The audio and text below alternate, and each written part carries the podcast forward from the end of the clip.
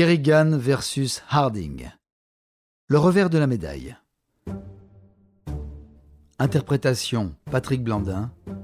Réalisation Patrick Martinez-Bourna. Une production Studio Minuit.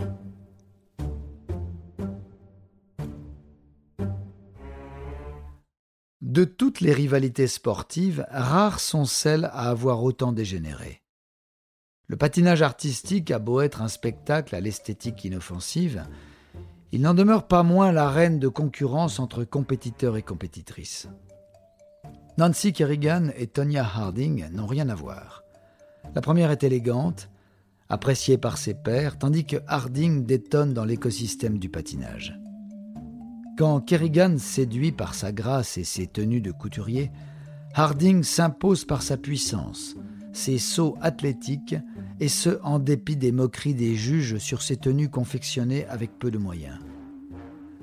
Malgré une enfance difficile avec sa mère violente et alcoolique, Tonya est parvenue à être une des meilleures patineuses des États-Unis.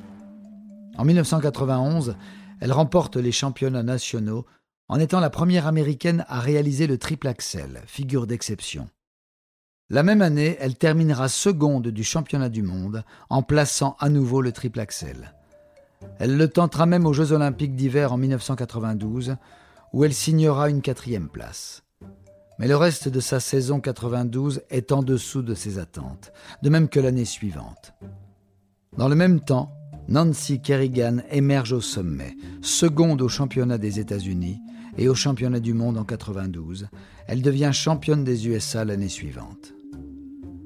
Nous sommes alors en 1994, année olympique. L'or est promis à la belle Nancy Kerrigan et son agent se réjouit de la future tournée qui remplira les caisses. Tonya, en pleine forme, ne l'entend pas ainsi. Ni son mari et son agent qui fomentent une agression de Nancy, la nouvelle star du patinage américain. Sortie au cinéma en 2017, la comédie Moi Tonya illustre le caractère absurde de ce complot. L'entourage de la patineuse paye un petit délinquant faute d'avoir les moyens pour un professionnel. L'homme enchaînera les erreurs et se fera facilement retrouver. Frappé à la jambe quelques semaines avant les Jeux, c'est le drame pour Kerrigan. Tandis que Harding remporte à nouveau le titre national et se qualifie pour les JO. Rapidement, l'entourage de cette dernière est arrêté et elle menace la Fédération américaine d'un procès si elle est interdite de participer aux JO, soulignant les retombées économiques que constituerait un titre olympique. Dès lors, chaque déplacement de Tonya Harding est un événement médiatique elle est harcelée par les journalistes et détestée dans l'opinion publique. Nancy Kerrigan, remise de blessure, est finalement présente à Lillehammer pour disputer les Jeux olympiques. La presse se délecte des séances d'entraînement où les deux patineuses se côtoient sur la glace dans une atmosphère glaciale. Malheureusement pour Harding, elle a oublié ses longs lacets qui lui permettent de tenir ses patins malgré son style très agressif. Déstabilisée, la championne américaine va complètement rater sa compétition. Elle aura beau pleurer sur la patinoire, elle ne recevra aucune compassion, ni des juges, ni du public.